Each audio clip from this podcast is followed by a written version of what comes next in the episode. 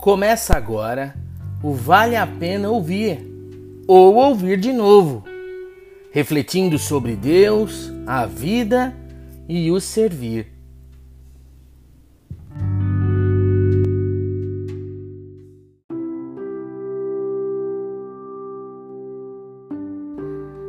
Nós vamos ler a palavra em Mateus, capítulo de número 23.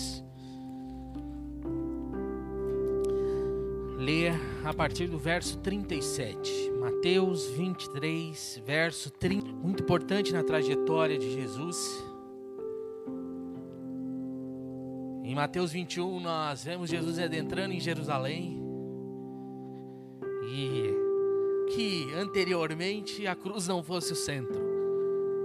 Mas a pessoa de Jesus estava indo a todos os povoados, circunvizinhanças, pregando o reino de Deus, pregando arrependimento e colocando Jesus como essa autoridade que Deus designou a ele. Então vamos ler esse texto. Diz assim: Jerusalém, Jerusalém, você que mata os profetas e apedreja os que são enviados a vocês, não quiseram.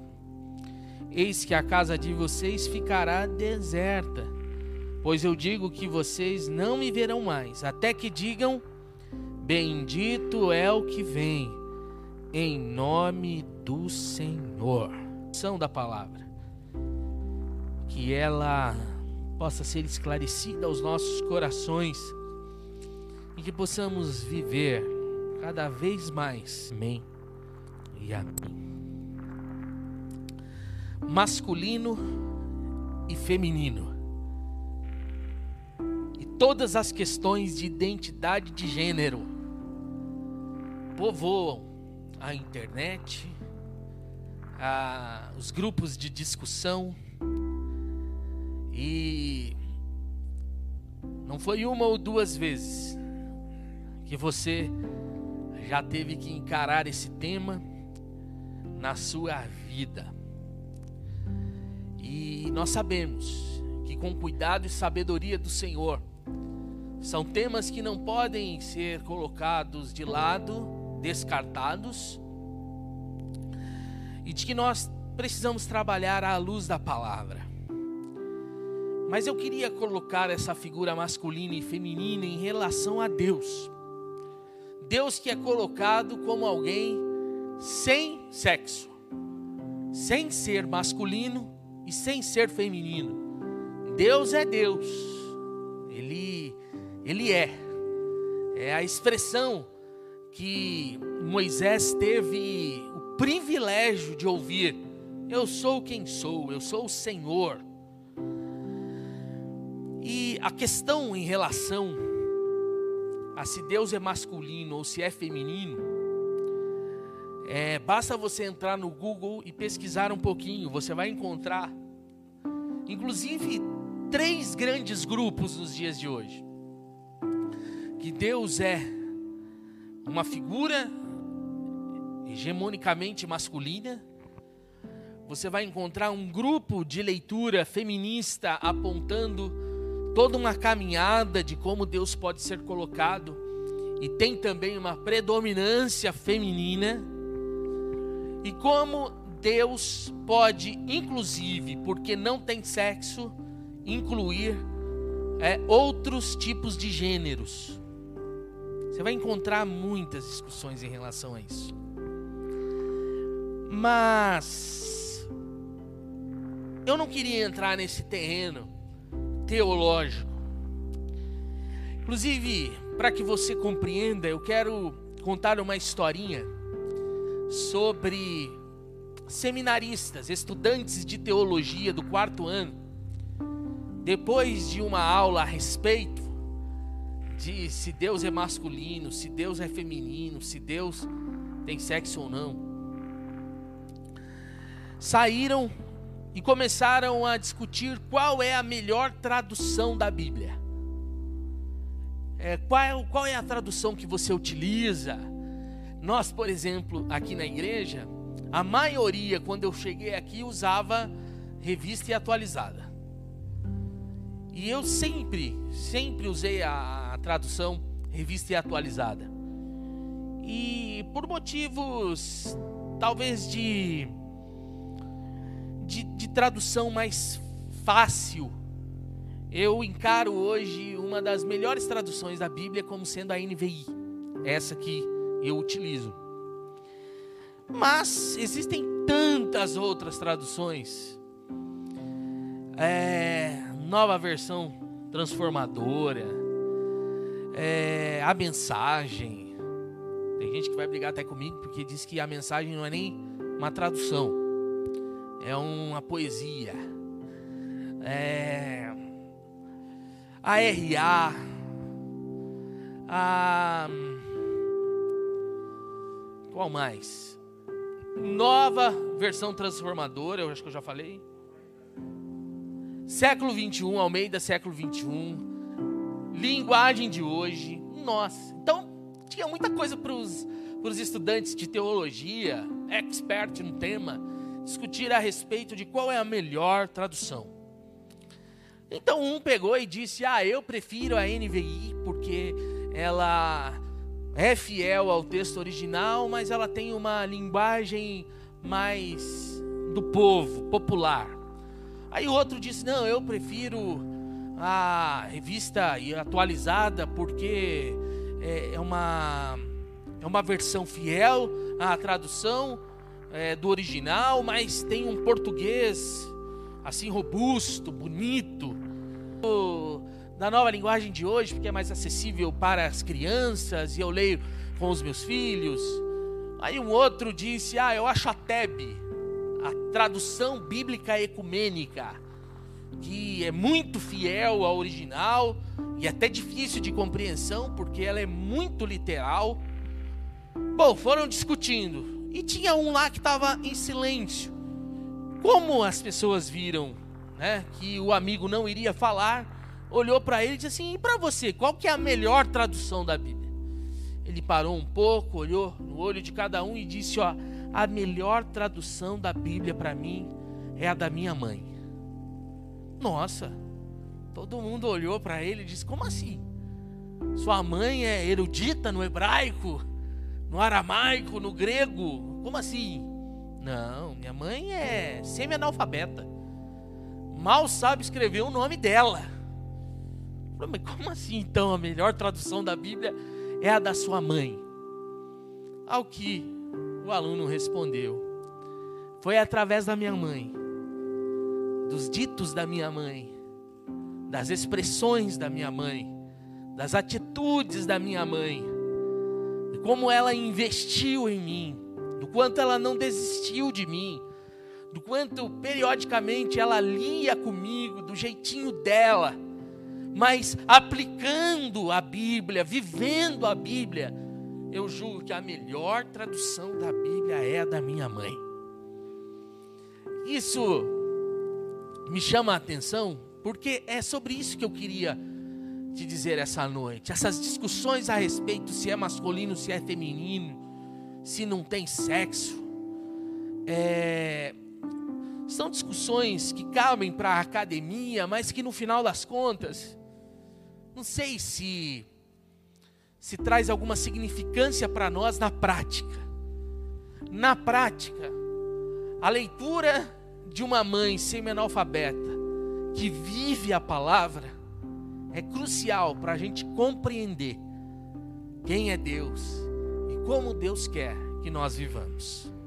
Agora, pensando nessa imagem da mãe como melhor tradutora da Bíblia para aquele estudante de teologia, nós não podemos descartar que um dos poucos textos aonde Deus é colocado como uma figura feminina é esse texto que nós lemos. E a figura, na verdade, é extraída lá dos profetas e colocada numa imagem muito muito cotidiana. A galinha cuida, que ama, que zela os seus pintinhos, que guarda para debaixo das asas, quem vive esse contexto mais rural sabe desse instinto cuidador da galinha. E Deus sendo colocado aqui como esse que zela, como este que cuida, como este que abraça, como este que, que vai amando, que vai protegendo. É, os profetas têm uma mensagem muito nítida, depois de anunciar a intervenção de Deus, depois de dizer dos pecados da nação, sempre há uma palavra profética dizendo: olha, Deus é aquele que vai consolar o povo, Deus é aquele que virá reconstruir o povo, Deus é aquele que vai cuidar e amar desse povo. E aqui está a figura, a figura de um Deus que cuida e zela como as galinhas cuidam dos seus pintinhos. Uma figura que nós podemos, assim, de maneira muito simples, conectar com as mamães. Mamãe é essa figura, essa pessoa que zela, que cuida, que ama, que protege. E é incrível, eu sempre fiquei cismado. Eu pensava que era uma questão apenas é, de sem vergonhice minha. De que eu não consigo ficar com as minhas meninas no braço, no colo, ainda mais hoje, imagina. Sei lá, um minuto. Se eu ficasse com um bebê um minuto, a minha filha no meu braço, um minuto, eu não conseguia. A Vanessa ficava horas. Mas por que, que uma mãe consegue segurar? Né? A Vanessa sempre brincava que, olha, é, a, a lã do carneiro não pesa para ele. E é mais ou menos isso. Parece que a mãe tem um negócio de, de segurar mais, de cuidar mais.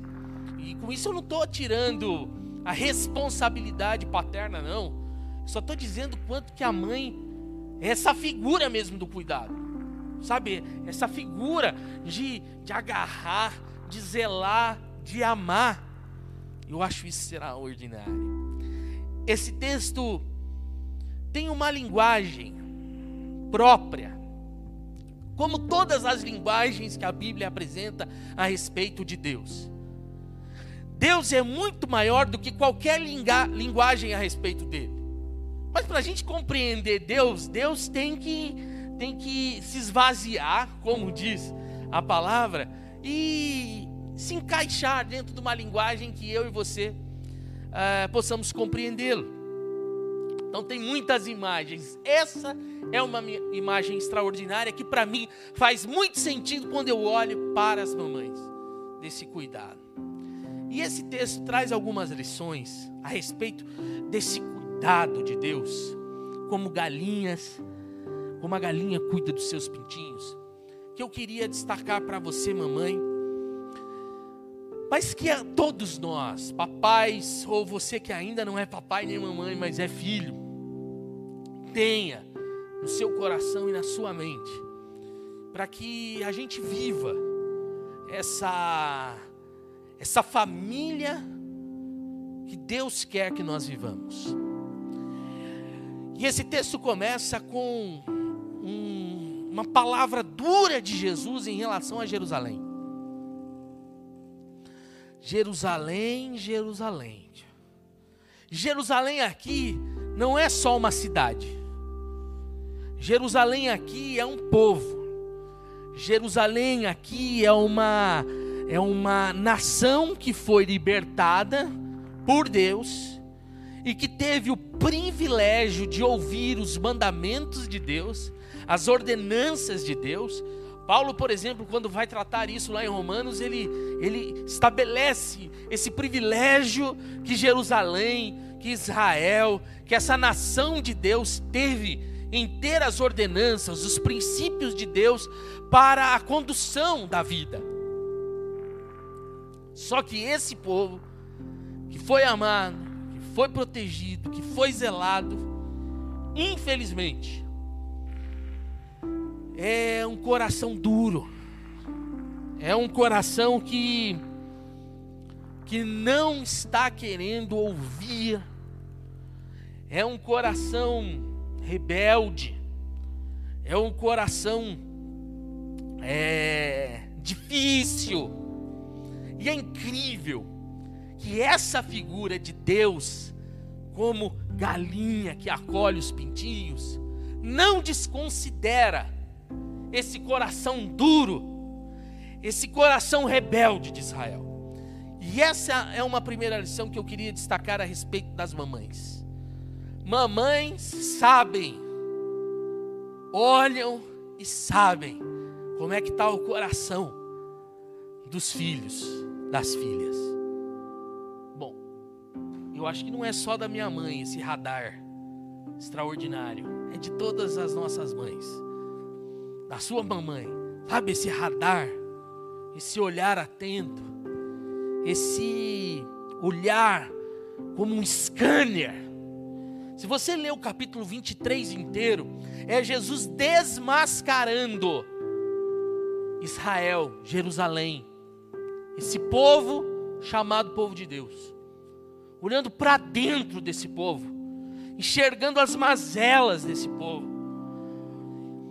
e não negando, dizendo, falando, apontando: ah, eles não querem ouvir, eles matam os profetas.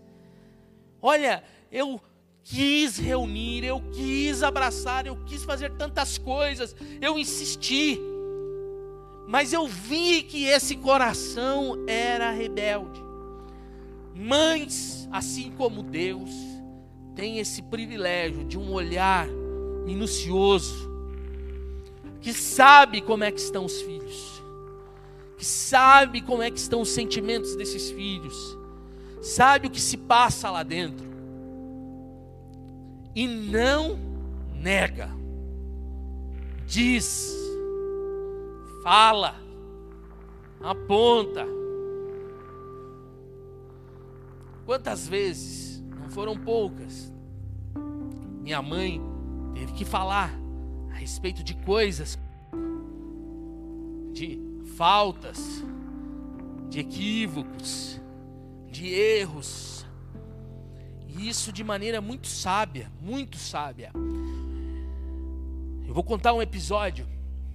E eu acho que eu estava, sei lá, na quarta ou terceira série. E naquele dia eu não quis cantar o hino nacional na escola. Eu disse: não vou cantar o hino nacional hoje. Por que, que eu vou cantar o hino nacional? Não vou cantar, não quero cantar, não vou cantar. A diretora, falecida Esther, é, chegou perto de mim e disse: Você vai cantar? Eu falei: Não vou cantar. Não vai cantar? Ela me pegou pelo braço aqui e ó, me deu um beliscão. Rapaz, se era hoje, a Esther estava morta. Quer dizer, ela está falecida. Mas ela seria morta por causa disso. Porque beliscou um aluno. Nossa, ficou roxo.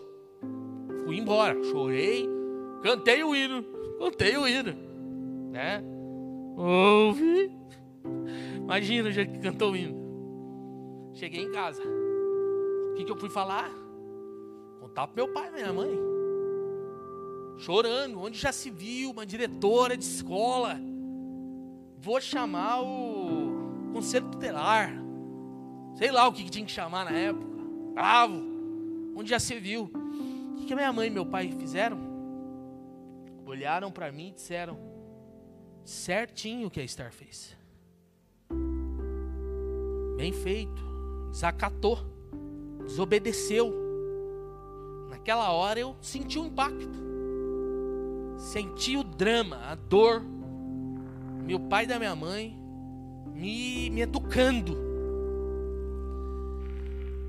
Longe de mim, o que, que meu pai e minha mãe fizeram? foram até a escola e hoje eles contam isso. De que olharam para a diretora e disseram: Olha, você tem autoridade do meu filho para educar e tudo mais, mas para causar a ele uma lesão, você não tem autoridade para isso. Você poderia ter partilhado isso para mim, mas eu fui ficar sabendo disso muito depois. Porque minha mãe sabe o filho que tem, e quis usar aquele momento para fazer o quê? Você estava errado. Você desacatou, você desobedeceu. Você deveria ter cantado, você, você estava com seus amigos e deveria ter feito isso. Minha mãe foi como Jesus. Ô Pierre, ô Pierre. Quantas vezes eu tentei te ensinar e não ser turrão, desobediente. Mas você foi. E, e teve a sua paga. Mas foi lá e tratou com quem deveria tratar, sem tirando a autoridade da diretora na minha frente. Porque você imagina, criança é um pestinha. Se a minha mãe fica do meu lado e desacata a autoridade da diretora, imagine qual Pierre ela teria plantado. Denis ou Pestinha, ou Pierre ou Pimentinha, ou Pestinha, alguma coisa assim. Deus, a cruz de Cristo, esse ato da ceia,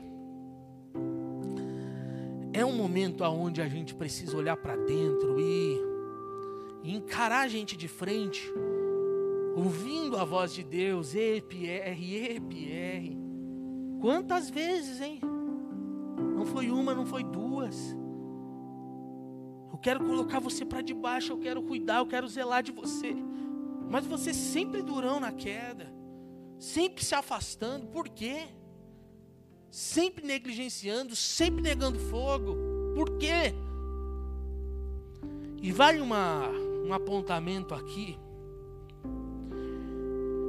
Essa qualidade que a mamãe tem de enxergar precisa ser vivenciado nos dias de hoje, porque nós estamos vivendo um período muito difícil, aonde as mamães não perderam a qualidade de enxergar as faltas dos filhos, mas de incisivamente educar, chamar, dizer: peraí, por que não?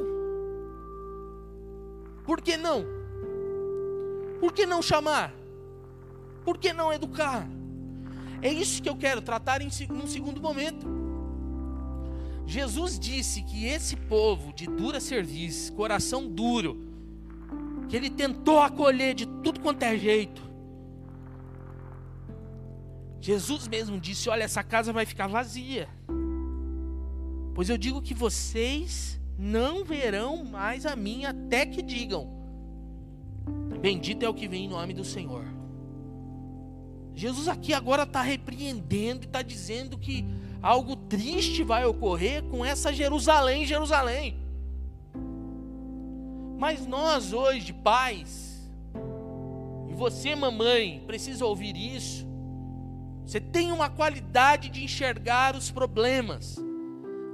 Você tem esse scanner do alto, do espírito, para enxergar as demandas interiores dos filhos, das faltas, dos erros. Agora você precisa ser incisiva, enérgica, com amor. Você precisa dizer: olha, vai ficar sem isso agora, por causa disso algo vai lhe ocorrer porque você tem causado tais e tais procedimentos. Mas eu não sei o que está ocorrendo, a gente está deixando as ordens inverter. Nós não estamos educando os nossos filhos e nossos filhos estão nos domesticando, nos, do, nos dominando, nos engolindo. É, é, é, até, é até assim, é, é rir para não chorar. Com certeza você já já viu daqueles é, aquelas mensagens que ditam dessa falta de postura de um pai ou de uma mãe, aonde a criança está no, no mercado e aí a criança pede algo e o pai diz que não, a criança começa a fazer birra, birra, que nem o Buma faz, Lidiane ainda, não. Sabe, birra, eu chora, joga no chão. O pai olha para o lado, né? Fica assim, meu Deus, tá, tá bom, tá bom, tá bom. Vou te dar. Pai e mãe que apanha do filho. Simplesmente acha que isso é normal. Espera aí. Jesus tem essa qualidade de enxergar as demandas da Jerusalém que é filha. Mas repreende, exorta. Mas nós simplesmente estamos deixando ser enganados, tapeados.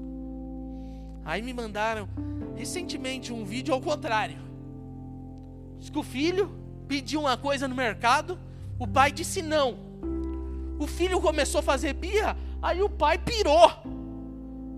Ou a mãe, não me lembro. Começou a se jogar no chão, a rolar no meio do. A criança ficou olhando pro pai. O que está acontecendo aqui, meu Deus do céu? Meu pai pirou. É eu que tenho que estar tá ali. O menino ficou são. Peraí. O que está acontecendo? Gente, nós precisamos olhar para a palavra como esse cuidado de Deus em relação a nós, que não é a figura do pai ou da mãe que é déspota, mas é pedagoga ou pedagogo. É bonito como Hebreus trata isso, olha. Deus exorta o filho a quem ama, Deus açoita o filho a quem ama. E é isso que Jesus está dizendo para Jerusalém: olha, vocês terão uma paga por essa falta, por esse equívoco de vocês. Por favor, olha o amor que eu tenho por vocês. Eu sempre fiz esse esforço extraordinário de colocar vocês para debaixo de mim, com amor e cuidado e carinho. Mas vocês simplesmente dão um jeitinho de se rebelar. Mas tem um terceiro fator nessa história que me chama muita atenção. Deus enxerga, não esconde. Deus educa, pune, mas Deus não desiste. Isso é extraordinário. E essa é a figura da mãe, não é? Ela, ela olha, ela vê, ela chora, ela bate, ela educa, mas não desiste. Vai até as últimas consequências. A mãe pode falar mal da gente, mas se alguém falar mal da gente para a mãe, o bicho pega. É assim. Porque não desiste. Ó, oh, não é gente boa, não é bacana, eu sei quem é. E eu estou tentando de todas as maneiras educar, mas olha, é o meu filhinho, é o meu filhinho, é a minha filhinha, eu amo. E eu vejo isso nessa figura da galinha. Olha, eu fiz esforço sempre. Quantas vezes? Sabe esse quantas vezes aqui me chama muito? Quando? Não foi uma, não foi duas, não foi muitas vezes. E olha, eu vou ficar aqui até que vocês digam: Bendito é o que vem em nome do Senhor. É o significado de Osana. Ó, eu, eu vou de novo, eu vou de novo, eu não vou desistir de vocês. E, ó, e eu vou ficar aqui esperando vocês dizerem: Venha. E é incrível, né? Porque essa linguagem humana para Deus e Jesus e o Espírito. A gente sabe muito bem que Deus quebra algumas regras. Essa regra, por exemplo, de que vai esperar Israel ou Jerusalém vir para depois Deus ir, não é assim. Porque Deus sabe muito bem que se depender de você vir, é capaz que você não venha. Então Ele sempre está no caminho do não desistir e ir indo atrás da gente para colocar a gente de novo para debaixo dos braços dele. Veja se não é isso. Todo o relato de Mateus 21 até o, o capítulo 28. Porque Deus está escancarando o coração de Jerusalém. Ele diz tudo isso. Aí você começa o capítulo 24. É Jesus falando do sermão profético e todas as dificuldades que vão ocorrer. Mas Jesus indo para a morte, morte de cruz. É aquele que está dizendo assim: ó, eu vou ficar aqui e se você não vir, ó, eu não vou fazer nada. Não, Jesus não é esse. Eu vou ficar aqui esperando vocês mas eu não vou ficar passivamente. porque eu estou indo e eu vou em morte, em morte de cruz, e isso é por vocês. Isso é por vocês. Como eu vejo isso na figura das mães. Mãe coloca lá um um período e, a criança sei lá fica resistindo. Qual foi o pai, qual foi a mãe aqui que nunca quebrou uma regra no espírito do se eu não for lá, ele não vem. Então eu vou lá. Então eu vou cuidar. E a hora que o abraço da mãe ou do pai chega, toda aquela armação no coração de um adolescente, de uma criança ou de um jovem se desmorona. Porque nesse abraço a cura. E é isso que Deus está fazendo com a gente em Jesus. Olha, vocês terão punição.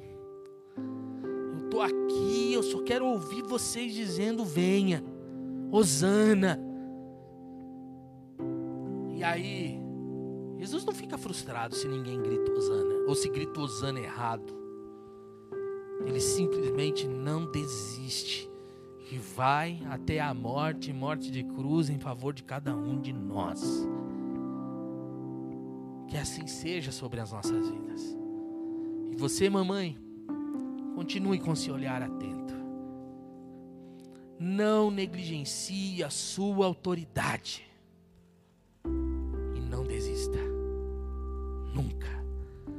Continue como essa figura consoladora, acolhedora, mas não de erros. Mas não de colocar para debaixo do tapete. Colocar os pintinhos debaixo dos braços não é uma figura de esconder os erros, é uma figura de abraço. Como Jacó deu um abraço em Deus e disse: Eu não te largo enquanto o Senhor não me abençoar.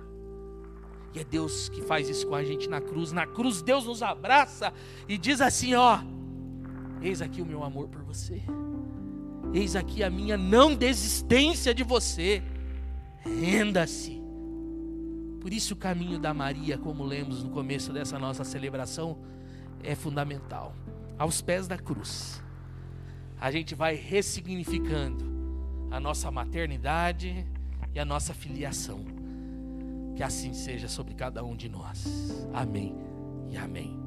Vamos orar. Senhor Jesus, Tu és Deus que nos ama de maneira tão extraordinária.